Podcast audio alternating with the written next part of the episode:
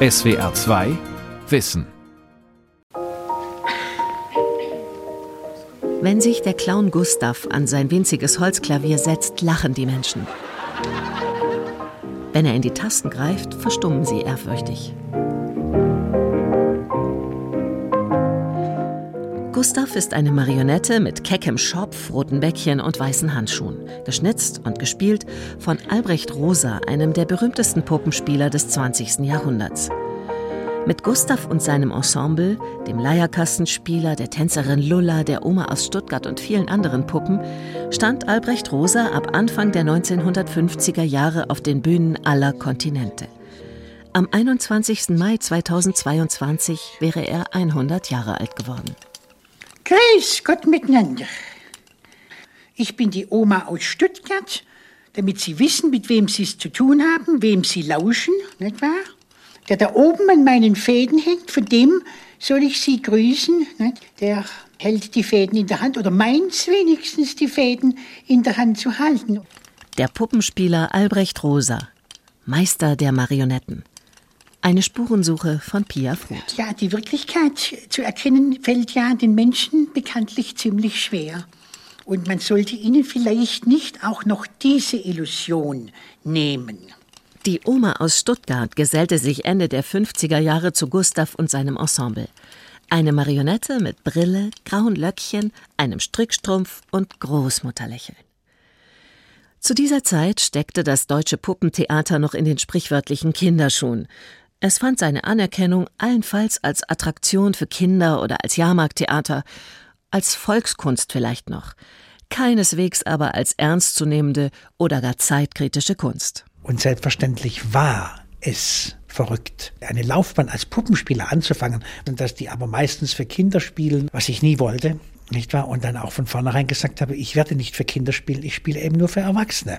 Und das war natürlich die nächste Verrücktheit, weil jeder Puppenspieler dann sagte, du spinnst, daran wirst du zugrunde gehen. Das hat keinen Zweck, das kann man nicht nur für Erwachsene spielen.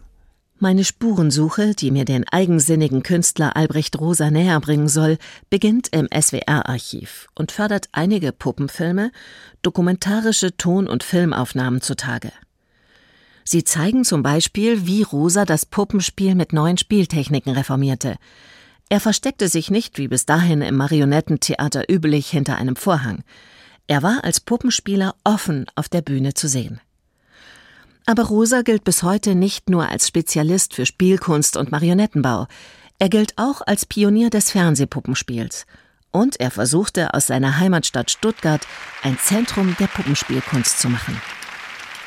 Stört sich's, wenn ich stricke? Nicht, das habe ich mir gedacht. Es scheint gut zuzusehen, wie andere arbeiten. Und heute allgemein üblich, dass man andere für sich arbeiten lässt. Sie beuten mich also offenbar aus. Also wer hätte auch das gedacht von Ihnen?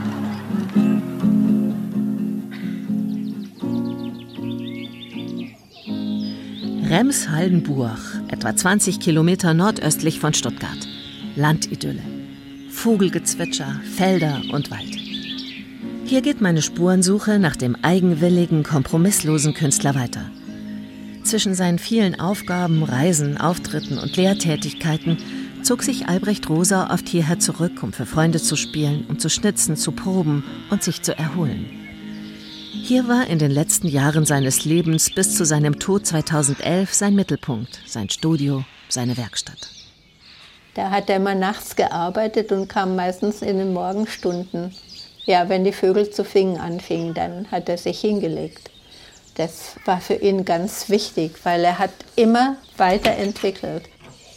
Eine Dame im dunkelblauen Strickpullover hat mir die Haustür aufgemacht. Ingrid Höfer streicht den grauen Pferdeschwanz mit einer anmutigen Handbewegung glatt, lächelt. Dann tritt sie zur Seite und bittet mich hinein. Und hier in dem Haus haben seine Eltern gelebt. Ingrid Höfer war die Bühnenpartnerin von Albrecht Rosa, seine Assistentin, die ihn bis zum Ende seines Lebens begleitet hat. Ich bin 1969 zu der Truppe gestoßen und habe bis 2011 an seiner Seite gewirkt. Und wir hatten ein reiches und sehr abenteuerliches, aber auch sehr arbeitsames Leben. Bevor Ingrid Höfer zum Ensemble dazukam, hatte sie mit Theater nichts zu tun. Sie war Fotojournalistin, Ergotherapeutin und auf der Suche nach einem neuen Job. Durch Zufall hörte sie, dass Albrecht Rosa eine neue Assistentin suchte und traf den Puppenspieler in seinem Stuttgarter Atelier zu einem Vorstellungsgespräch.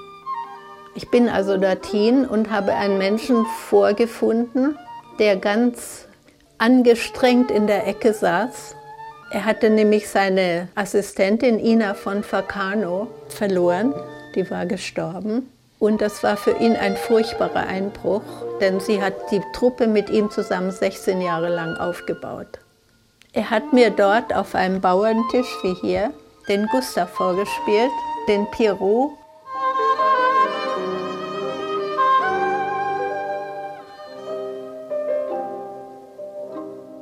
Der Pierrot spielt auf der Geige ein Lied, Der Vogel als Prophet.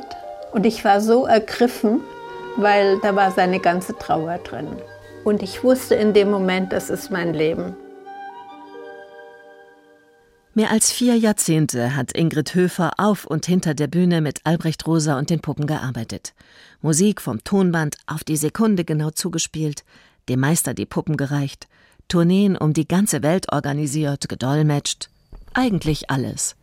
Außer, sie lächelt wieder, auf der Bühne mit den Marionetten gespielt. Das hat mich überhaupt nicht gestört. Und ich muss auch sagen, er ist ein so hervorragender und sensibler Künstler gewesen, dass ich ihn nur als genial bezeichnen kann.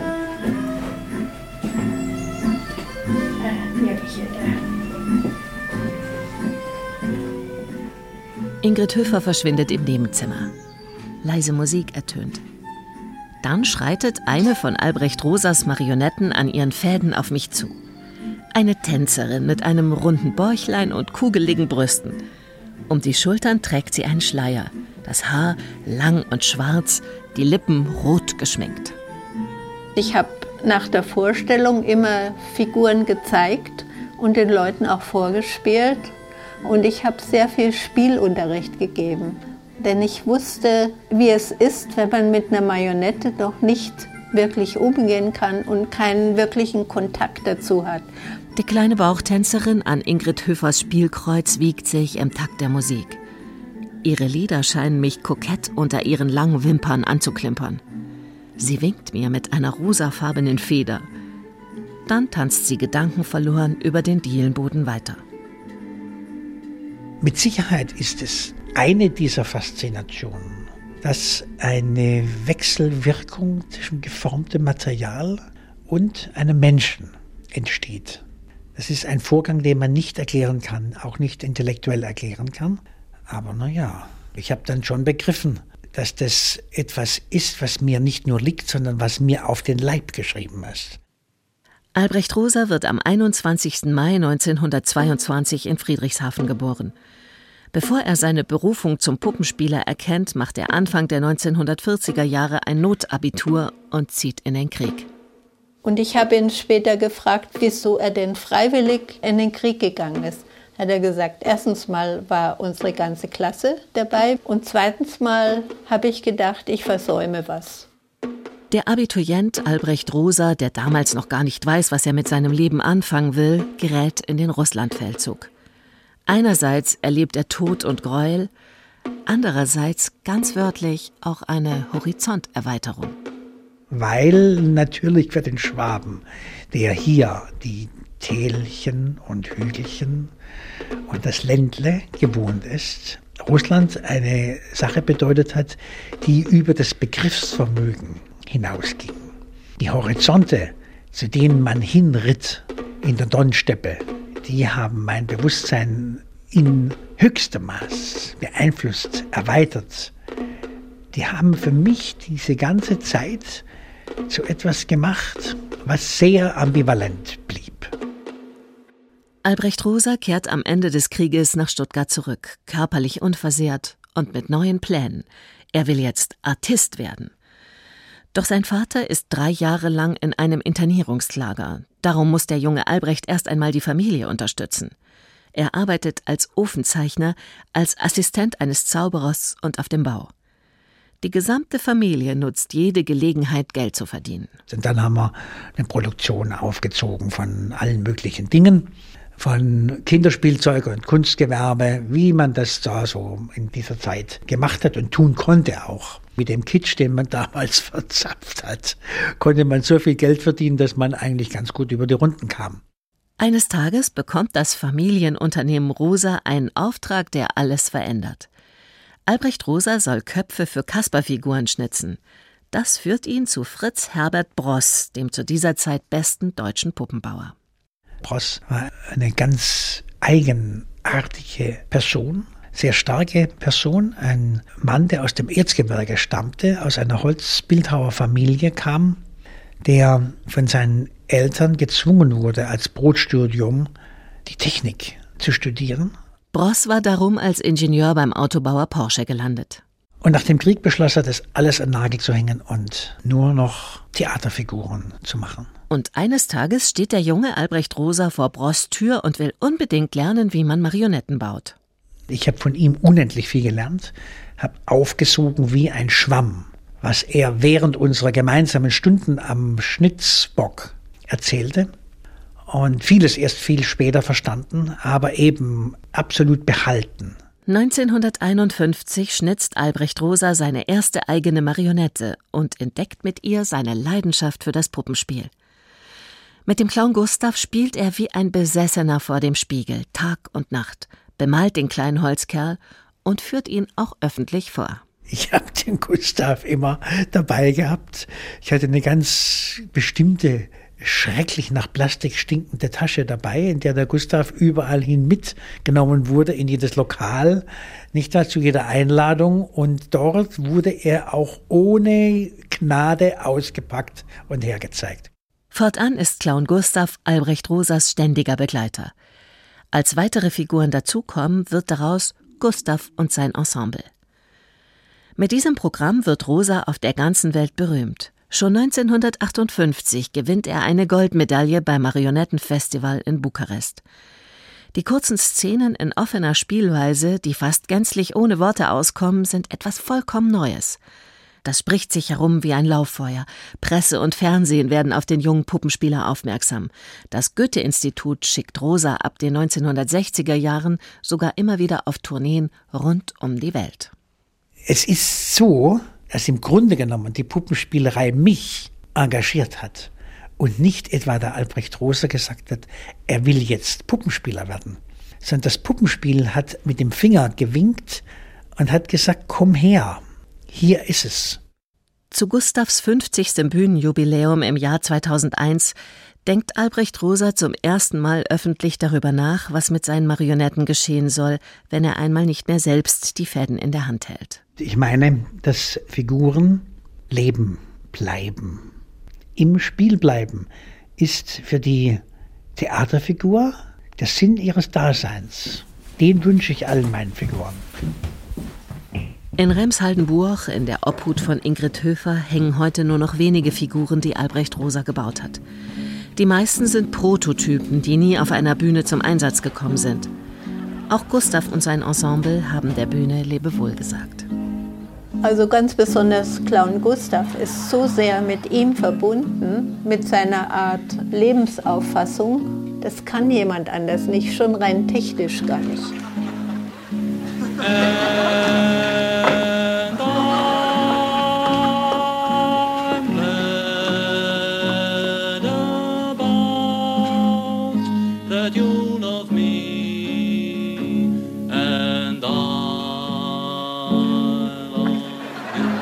Ingrid Höfer schreibt seit Albrecht Rosas Tod an einem Buch und versucht, alles zusammenzutragen und festzuhalten, was der Nachwelt erhalten werden soll. Gustav und sein Ensemble hat sie aber ins Museum für Puppentheaterkultur nach Bad Kreuznach in Rheinhessen gebracht. Das äh, hätten Sie nicht gedacht, gell, diesen Gedanken. Der ist Ihnen wahrscheinlich. Jetzt ist mir eine Masche hinuntergefallen. Sehen Sie, so ist es, wenn man meint, es läuft einfach so weiter und man gibt nicht mehr wirklich, jetzt habe ich sie wieder. Da merke ich dann immer, dass unsere Konzentration etwas nachlässt. Meine Reise auf den Spuren von Albrecht Rosa führt mich also nach Bad Kreuznach ins Museum für Puppentheaterkultur, um Gustav, die Oma und den Rest des Ensembles zu finden. Ich treffe mich mit Markus Dorner. Er leitet das kleine Museum seit 17 Jahren und widmet sich nebenbei seinen eigenen Puppen. Denn auch er ist Puppenspieler aus Leidenschaft. Sein großes Vorbild Clown Gustav und Albrecht Rosa. Mit 16 Jahren habe ich zum ersten Mal Gustav und sein Ensemble gesehen und bin dann, weil ich Puppenspieler werden wollte, mit meinen Marionetten nach Buch gefahren, um ihn vorzuspielen unter Ingrid Höfer und das war ein Desaster. Markus Dorner lacht bei der Erinnerung. Albrecht Rosa habe sich für ihn viel Zeit genommen, erzählt er, aber er habe auch kein Blatt vor den Mund genommen über die eher mäßige Vorführung. Markus Dorner war zwar geknickt, aber irgendwie auch angestachelt. Man muss sagen, zu meiner Zeit, also in den 80er Jahren, gab es sehr, sehr viele schlechte Puppenspieler und Puppenspielerinnen. Das war die Ausgangslage. Und da war der Albrecht sozusagen bald ein Star des Puppenspiels, denn er hat einfach viel besser Marionetten geführt. Also er hat Dinge gemacht, die kein anderer Puppenspieler dieser Zeit auch hätte tun können. Hätte irgendjemand damals zu Markus Dorner gesagt, dass er heute als Museumsdirektor über Gustav und das gesamte Ensemble wachen würde, er hätte ihn ausgelacht. Und doch ist es genau so gekommen. Albrecht Rosas Puppen sitzen dort in Vitrinen. Persönlichkeiten, die selbst hinter Glas irgendwie lebendig wirken.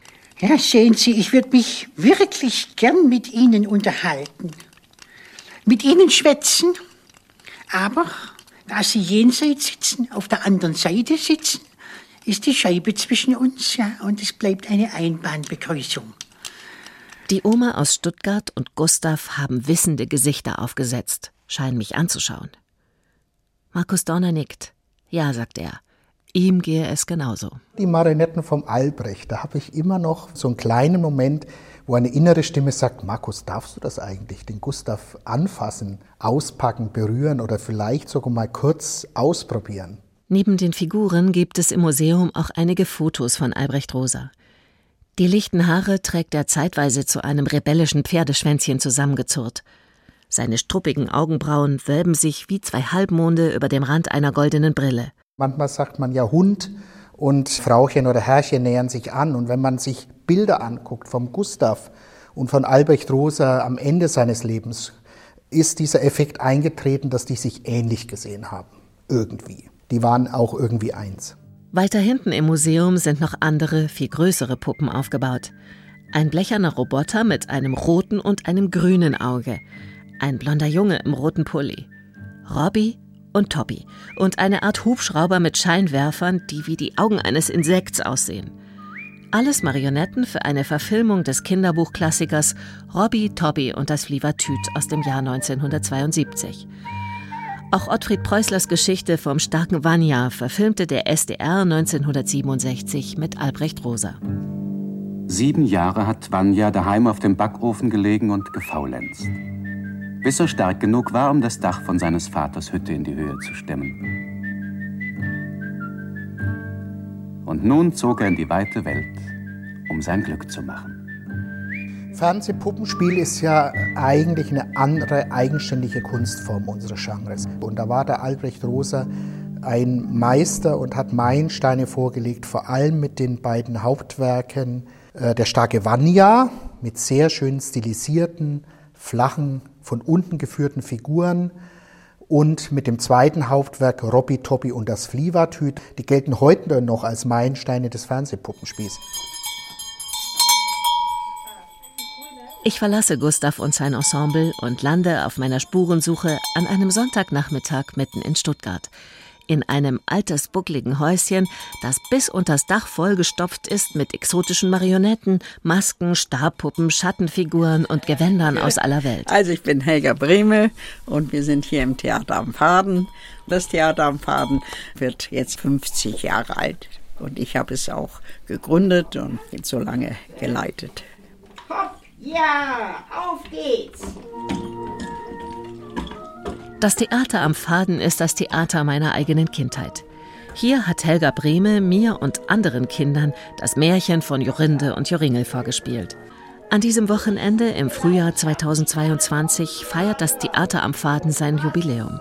Und Helga Brehme spielt wieder Jorinde und Joringel mit denselben Figuren wie damals. Nur dass Jorindes rosa Kleid geflickt ist und die schaurige Hexe ein paar Macken im Gesicht davongetragen hat. Eine Erzzauberin. Eine Hexe. Und wisst ihr, was sie macht? Mit Jorinde und Joringel, ihrem ersten großen Stück, lernt Helga Brehme als junge Puppenspielerin auch Albrecht Rosa kennen. Als der nämlich 1969 sämtliche Stuttgarter Puppenspielerinnen und Spieler zu einer Arbeitsgemeinschaft zusammentrommelt. Naja, auf jeden Fall. Der Albrecht Rosa hatte festgestellt, dass es so viele Puppenspieler in Stuttgart gibt. Er will die Kräfte bündeln, Puppentheater in der Öffentlichkeit als eigenständige Kunstform bekannt machen und vielleicht sogar eine feste gemeinsame Spielstätte erstreiten. Dazu veranstalten alle zusammen ein gemeinsames Puppentheaterfestival in der renommierten Liederhalle. Im Herbst 1970 zeigt Helga Brehme dort als eine von sieben Puppenspielern ihr Stück Jorinde und Joringel. Albrecht Rosa tritt mit Gustav und seinem Ensemble auf. Wir haben das ein bisschen äh, locker gemacht und vor allen Dingen habe ich mich mit dem Drachen und dem Joringel so verwickelt, dass sie nicht mehr auch auseinanderkamen. Und dann bin ich hinter die Bühne gegangen und habe so eine lange Schere geholt, weil ich nichts anderes hatte, so eine Papierschere und habe einfach die Fäden abgeschnitten. Und dann haben wir weitergespielt. Nicht? Und das fanden natürlich die einen völlig unmöglich und die anderen fanden das irgendwie ganz gut. Also es war so ein bisschen positiv und negativ für uns irgendwie. Die Nachfrage nach Puppentheater in Stuttgart steigt jedenfalls nach dem Festival. Naja, und dann haben wir diesen Verein gegründet. Der Kampf von Albrecht Rosa und seinen Mitstreitern um ein festes Haus zieht sich allerdings noch 13 lange Jahre hin. Erst 1983, als sich Helga Brehme mit dem Theater am Faden schon lange ein eigenes künstlerisches Zuhause geschaffen hat, eröffnet in Stuttgart die bundesweit erste feste Spielstätte für eine Gemeinschaft von Puppenspielern, das Stuttgarter Puppen- und Figurentheater. Parallel dazu entsteht auf Albrecht Rosas Betreiben an der Musikhochschule der Studiengang Figurentheater, die erste Ausbildungsstätte für Puppenspieler in Westdeutschland. Rosa wird dort Professor. Später tritt er mit seinen Figuren bei Konzerten der Internationalen Bachakademie und der Stuttgarter Philharmoniker auf. Damit kommt endlich die künstlerische Anerkennung, um die Albrecht Rosa so lange gerungen hat. Ich habe mir nicht träumen lassen, dass ich noch in meinem Leben diese Chancen bekommen werde. Wir haben uns also auch öfter mal gestritten mit ihm und so. Aber im Grunde haben wir uns natürlich gegenseitig anerkannt und er hat mich dann auch anerkannt, denke ich. Ach so, dann vielleicht nochmal.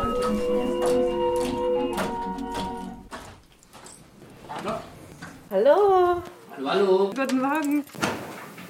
Ich habe die letzte Station meiner Spurensuche erreicht. Das Atelier von Frank Söhnle, dem Gründer des Figurentheaters Tübingen.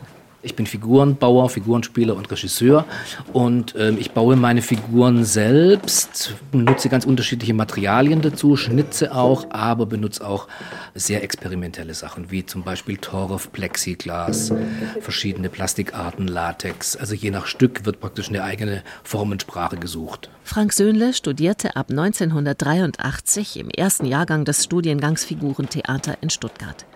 Er hat Albrecht Rosa als Puppenspieler erlebt, aber auch als Figurenbauer und Lehrer und viel von ihm gelernt. Dieses ganz genaue Hinsehen, um herauszufinden, wie funktioniert was, warum. Also wann fängt genau diese Puppe an zu leben? Ist es der Atem? Ist es ein Blick? Ist es eine bestimmte Haltung im Raum? Was muss ich tun und welchen Impuls muss ich geben, dass die Figur es preisgibt?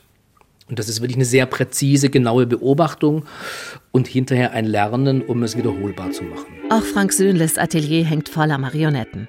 In der Ecke dudelt ein Plattenspieler und Frank Söhnle nimmt eine Puppe in die Hand und beginnt mir vorzuspielen. Eine hübsche Dame im weißen Kleid, die ihre Beine beim Gehen fast karikaturhaft nach oben wirft. Also das ist nichts, was ein schöner Hofdamengang wäre, weil sie eben wirklich so richtig heftige, dicke Schenkel hat hier und sogar noch äh, beschwerte Füße.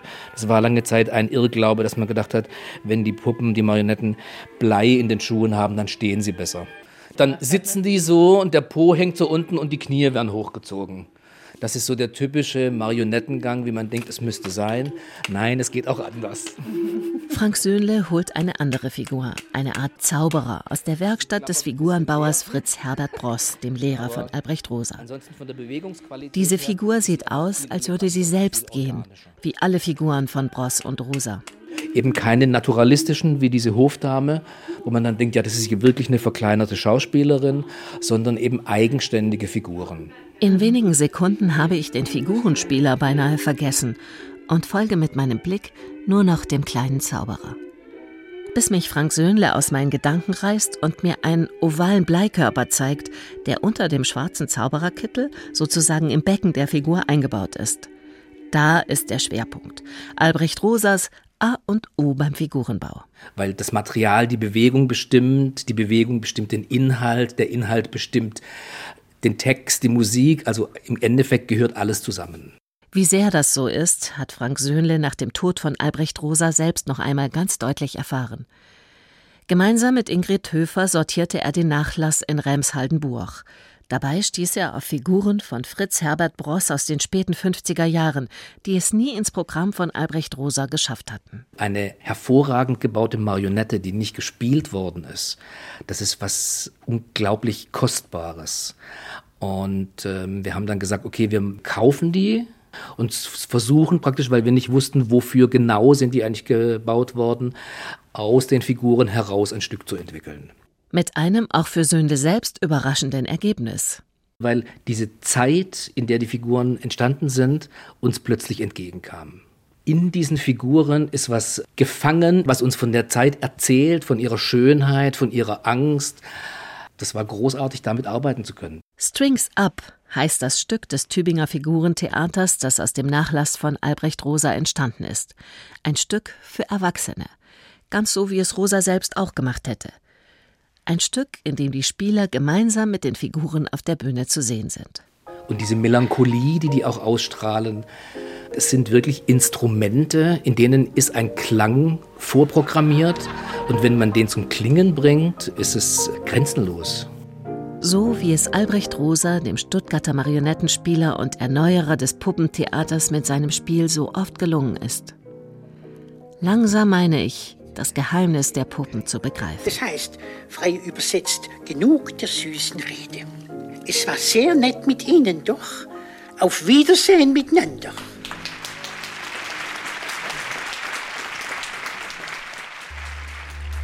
SWR 2 Wissen. Der Puppenspieler Albrecht Rosa. Autorin und Sprecherin Pia Fruth. Redaktion Martin Gramlich. SWR 2 Wissen Spezial. Das Tier, das Tier und wir. Hallo, ich bin Vera Kern. Ich bin Dirk Asendorf. Wir arbeiten in der SWR 2 Wissen Redaktion. Und wir haben was Neues für euch. Zehn Folgen Wissen Spezial über das Verhältnis von uns Menschen zu Tieren. Wir schauen auf unsere lange Beziehungsgeschichte und fragen uns, warum ist es für viele scheinbar okay, Nutztiere zu töten und zu essen, während wir unsere geliebten Katzen und Hunde verhätscheln. Es geht darum, Tiere zu essen, mit ihnen zu handeln und auch, wie wir sie besser schützen sollten. In zehn Folgen nehmen wir euch mit in den Zoo, zur Drückjagd in den Schlachthof, ans Filmset. Ab 20. Mai nachmittags sind die ersten fünf Folgen da, überall wo es Podcasts gibt.